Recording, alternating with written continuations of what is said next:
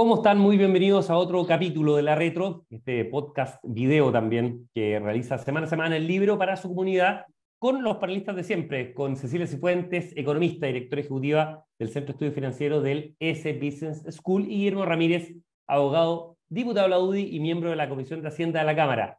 Algo descansado, me imagino, después de este fin de semana largo, pero con las pilas muy llenas, Cecilia y Guillermo, con lo que se viene en este fin de semana. Por un lado, la cosa más frío, la más entretenida, la coronación de Carlos por fin, después de tantos años de espera, hay que verlo, obviamente. Y por otro lado, la elección muy importante em, del Consejo el día domingo, que obviamente vamos a estar muy atentos por lo que va a significar no solo en dimensión constitucional, sino también en cómo se va a quedar conformada o debilitada el gobierno del oficialismo o debilitado o conformado la oposición y obviamente todas las consecuencias políticas que tiene eso. ¿Cómo están? ¿Cómo les ha ido? Muy bien, semana corta, así que pareciera que estamos un día antes de lo que en realidad estamos. Y, sí, eh, muy, muy preocupada e interesada en lo que va a pasar el domingo. Esta es una elección muy importante, seguramente más importante de lo que la mayoría de las personas está percibiendo, pero es una elección muy, muy importante. Muy importante, Guillermo, además por, por el efecto político que tenga en un minuto antes de entrar a temas económicos, ¿no? Sí, bueno, entramos en unas horas más al silencio electoral. Hoy día es el último día de campaña, hoy día son los cierres de campaña, eh, y ya ahora lo que queda es la voz de la gente. Y nosotros solamente esperamos que este proceso, que fue diseñado para que fuera capaz de parir una constitución moderada, una constitución que dé estabilidad al país, una constitución con técnicos, con borde, eh, finalmente sea un proceso exitoso que nos permita cerrar bien esta crisis, la clásica crisis que tiene Chile cada 40 años. Y, transmitirle a nuestros amigos, a, los que se sienten más identificados con las posturas que nosotros defendemos de una sociedad libre, que el momento constitucional que hoy día tenemos nunca va a ser más favorable para nosotros, para nuestras ideas, eh, nos va a ir bien en la elección del domingo y no podemos cometer el error que cometió la izquierda en el primer proceso que se lo farrearon. Este proceso nos toca a nosotros y no podemos farrearnos a partir de hoy, como estamos en el tema económico, eh, periodo de silencio, como dice el Banco Central, antes de tomar decisiones políticas monetarias.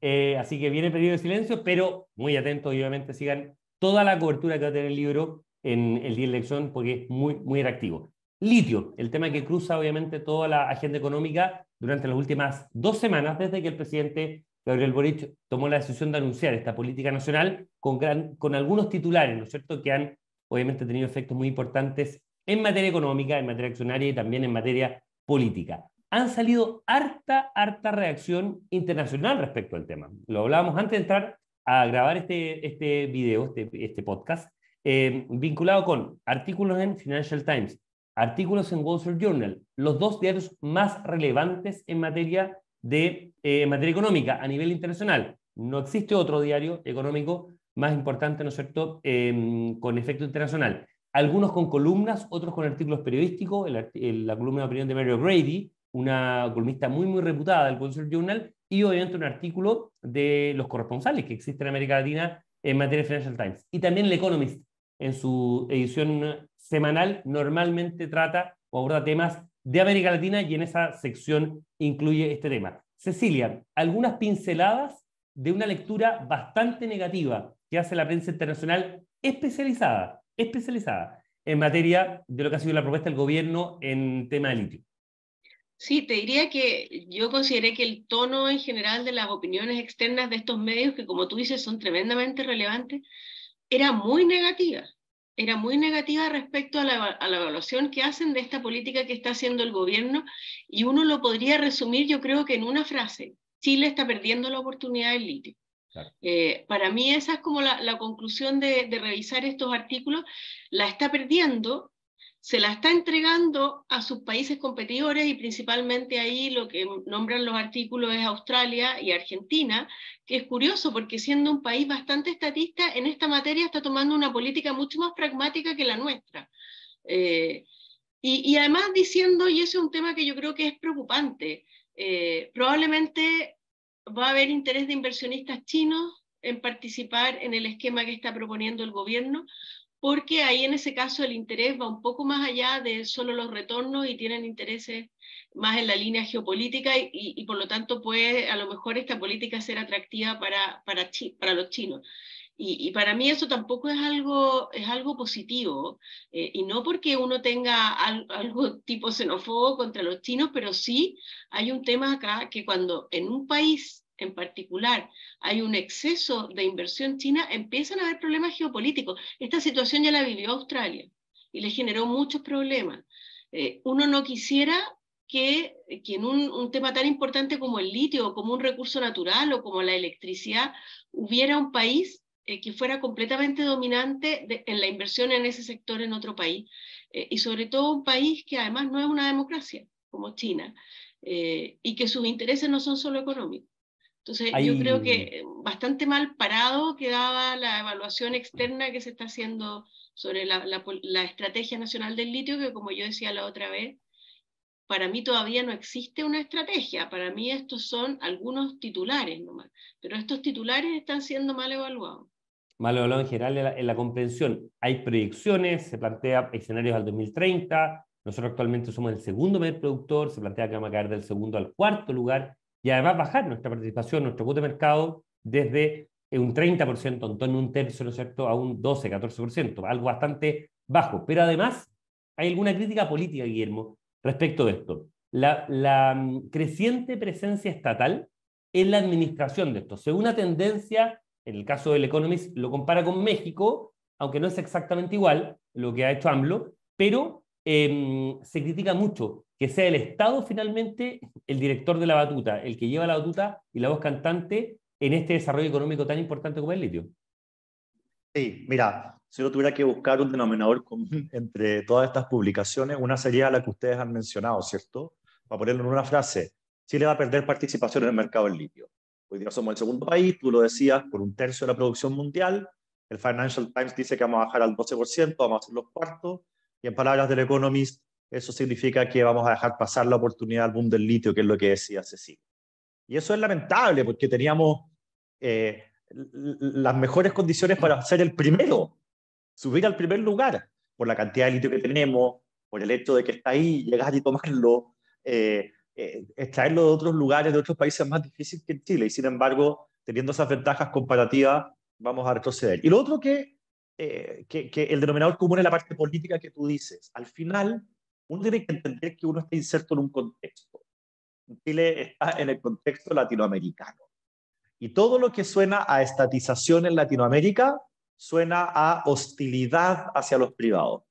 Si tú me dices que en Finlandia estatizan un cierto mineral eh, yo puedo pensar que lo que va a ocurrir ahí es que va a haber algún tipo de mecanismo con los privados, pero siempre dándole ciertas garantías. En Latinoamérica, cuando uno piensa en un país estatizando algo, no piensa en otra cosa que en hostilidad hacia el mundo privado. Entonces, la señal política es muy mala.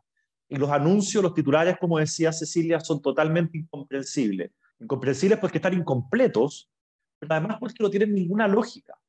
Eh, yo no estoy tratando de explicarle a un menor de edad me decía, no entiendo cuál es el problema. Yo le decía, mira, imagínate lo siguiente. Tú tienes un terreno bien ubicado en el centro de Santiago o en algún barrio comercial de Santiago. Y viene un McDonald's o viene una farmacia o viene cualquier cadena de algo que sea conocido y te dice, te arriendo tu terreno, te voy a pagar una renta mensual y además el 6% de mis ventas. Es un contrato que en el mundo privado es muy típico. Eh, se utiliza así y se hace así porque resulta que es lo más conveniente y por eso esa es la forma en que se hace. Bueno, imagínate que yo viene el McDonald's o el Burger King o lo que sea, o la farmacia Cruz Verde y me dice, arriendo, te pago una renta que es alta y te pago además un porcentaje de las ventas, yo le diga, no. Yo lo que quiero es participar en el proceso del negocio. Entonces, lo, que va a hacer esa persona, esa, esa cadena, es irse a otra esquina.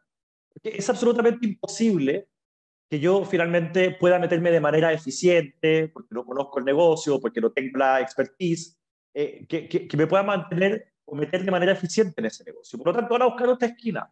Eh, acá pasa un poco lo mismo. El ejemplo sabemos que no es exacto, pero para que, para que, para que se entienda para las personas que en esto no tienen tan claro cuál es el problema. El problema es que este gobierno está perdiendo la oportunidad de utilizar un modelo que ya se está utilizando, que es eficiente y que es rápido en la explotación del litio.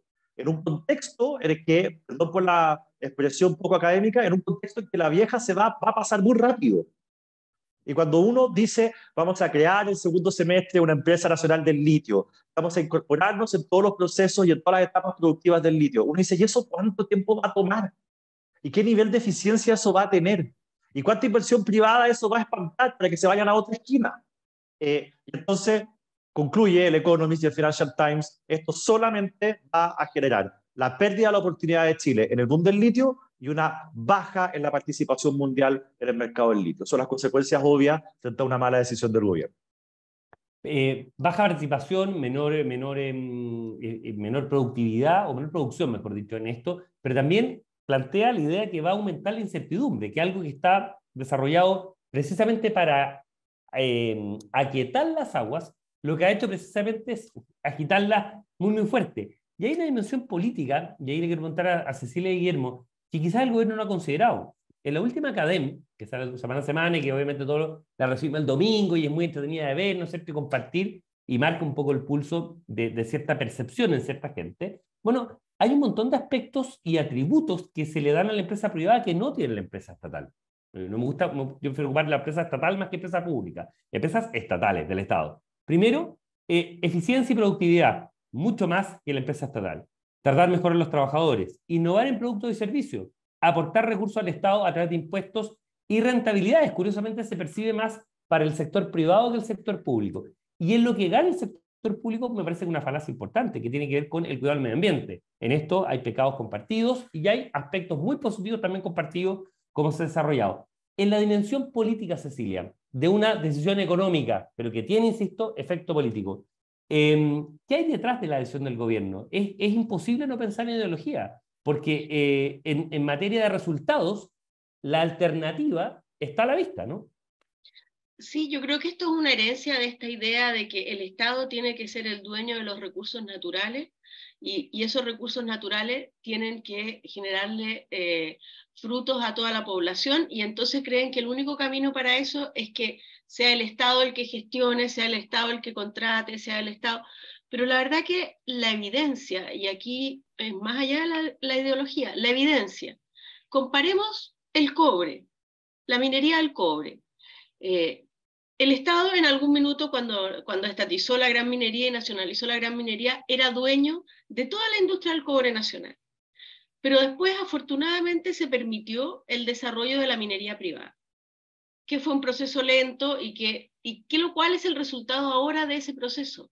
La minería privada le entrega al Estado directamente, a través de los impuestos y del royalty, más recursos de, lo que le entrega Codelco con el total de las utilidades de Codelco. Y bastante más, no estamos hablando de diferencias pequeñas.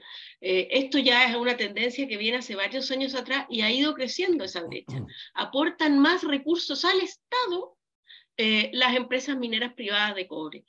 Sin, sin considerar que además y esto aquí hay otra discusión que a mí me parece que también es ideológica, pareciera que el único beneficio que genera una empresa privada son los impuestos que le paga el Estado. Y no, eso es una parte de lo que la empresa privada genera. La mayor parte es actividad privada directamente tal. Entonces yo aquí estoy diciendo que el aporte al fisco es mayor, pero por supuesto que el aporte en crecimiento, en empleo, en inversión, en, en todo el encadenamiento productivo, en toda la industria de servicios que se genera alrededor, es mucho más significativo todavía. Entonces, eh, aquí, lamentablemente, por esta concepción ideológica eh, en la que el Partido Comunista Chileno sigue bastante anclado, eh, nos, está, nos va a hacer pagar o nos puede hacer pagar un costo como país bien, bien importante.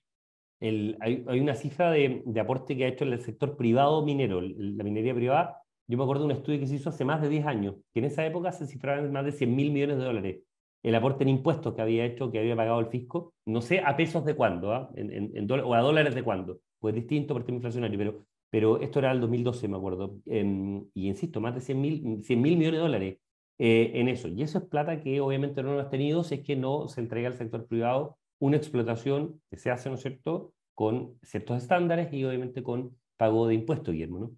Sí, y déjame agregar algo, porque ya la parte financiera y de eficiencia, eh, ustedes han dicho todo. Agregar a lo que decía Cecilia, también el tema del desarrollo tecnológico, eh, no solamente el crecimiento, los servicios que se crean alrededor, eh, el tema del desarrollo tecnológico que es tan importante y que siempre las industrias privadas van mucho más avanzadas y son más rápidas que el Estado. Y quiero hacerme cargo además del, del, del argumento del medio ambiente, porque como tú bien decías, Cristian, eh, la única ventaja que los chilenos hoy día perciben de que la empresa fuese estatal es que habría mayor cuidado al medio ambiente que si fuera privada. Pero yo quiero invitar a hacer el siguiente ejercicio. Eh, y esto pasa en todo orden de cosas con las empresas estatales.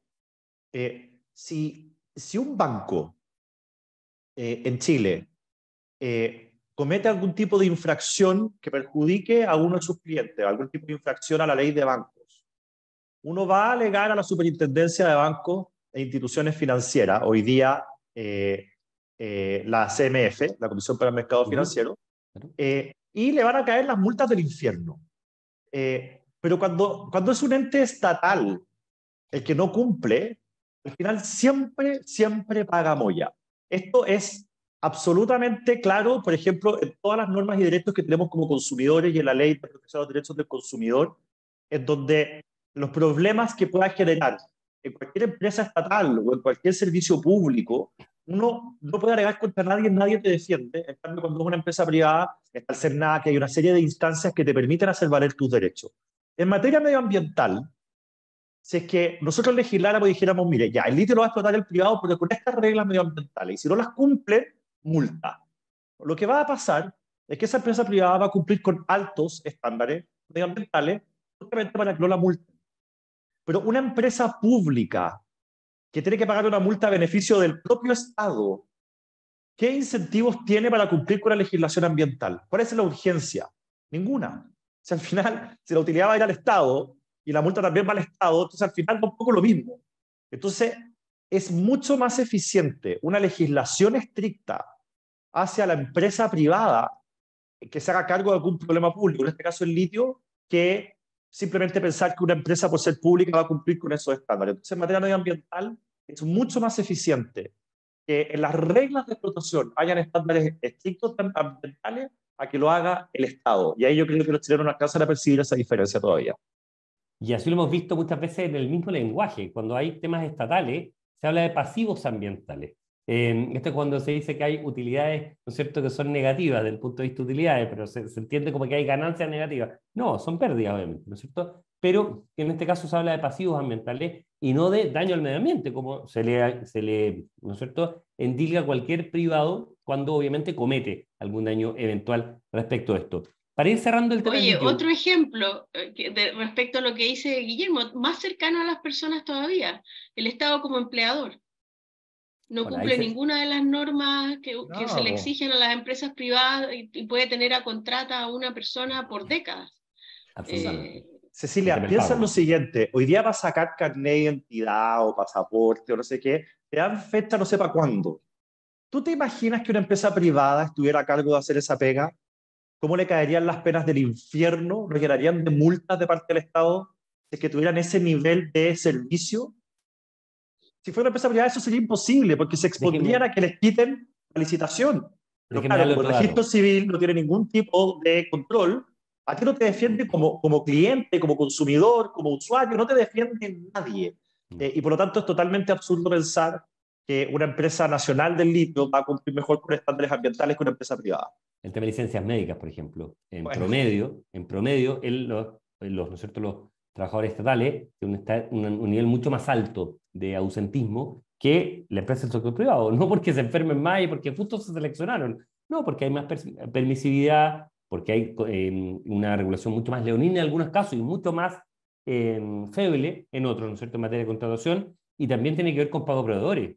En el caso de la salud, por ejemplo, el pago proveedores es más de 360 días. Entonces, cuando uno habla de que, mira, queremos que los, los privados, y en buena hora, paguen a 30 días o a 60 días, cada menos, obviamente. Bueno, ¿cómo está el, caso del sector privado? Y bienvenido, obviamente, las reducciones de, días en la medida que sea una cosa coral, ¿no es cierto? En la medida que sea una cosa eh, ampliada respecto, respecto de esto. Em, estamos más o menos en el tiempo de lo que, lo que hacemos semana a semana. Eh, quizás una última pincelada, solamente para no olvidarnos del tema previsional. Cecilia tenía un dato muy interesante respecto de algunos datos agregados de la PGU, porque obviamente la, próxima semana en la retro vamos a estar hablando mm, en extenso de eh, el efecto que tiene, ¿no es cierto?, la elección de este domingo en materia política económica. Cecilia.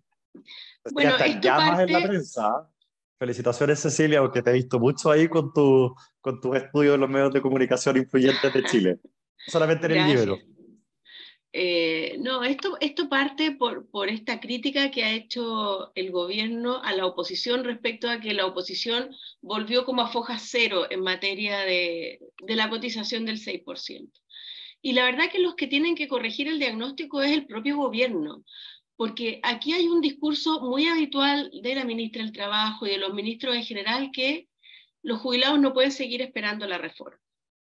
Y eso se dice todo el tiempo, los jubilados no pueden seguir esperando, pero la verdad es que los jubilados no siguieron esperando. Entonces, aquí se hizo una mega reforma, una mega reforma con el establecimiento de la PGU, que se suma a que el año 2019 también se había subido el pilar solidario en un 50%. Entonces, en ese periodo, entre el 2018 y ahora, este pilar solidario, en términos reales, o sea, corregido por inflación, se multiplicó por 2,5 veces.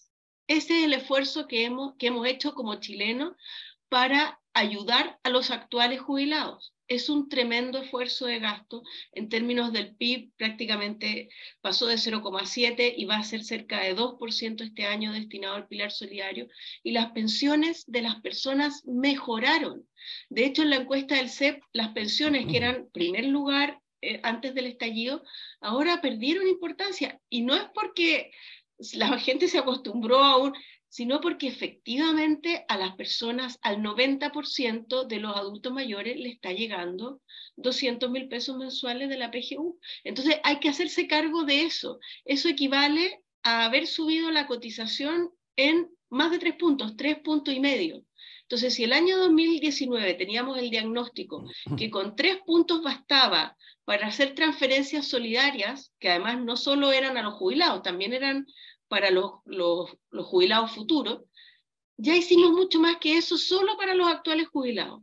Entonces, en este contexto en que uno dice que la situación futura de Chile no se ve muy buena, la, la, tasa de natalidad sigue cayendo, la, la, edad, la expectativa de vida sigue aumentando, definitivamente es un diagnóstico irresponsable, a mi juicio, con las, con las generaciones actuales, seguir destinando recursos a mejorar las pensiones actuales interesante, Celia, porque además tú pones datos y lo llevas a datos, insisto, del esfuerzo fiscal que se ha hecho eh, en los últimos años. Esto obviamente es obra eh, que se partió por parte del presidente Miñera, se ha continuado por parte del gobierno del presidente Boric, pero que nos tiene que dar un contexto, nos tiene que frenar respecto, ¿no es cierto?, de políticas públicas que se están anunciando ahora y que a lo mejor no se condicen o que no ha considerado el enorme efecto que ha tenido la, la PGU en materia de una inyección a la vena de mm, mayor capacidad, ¿no es cierto?, de adquisitiva de todos los jubilados actuales que existe en Chile.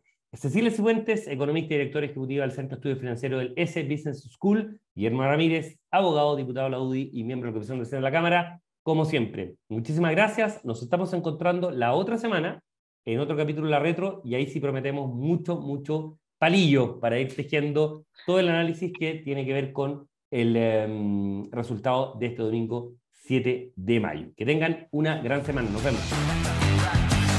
El libero, la realidad como no la había visto. Haz que estos contenidos lleguen más lejos haciéndote miembro de la red Libero.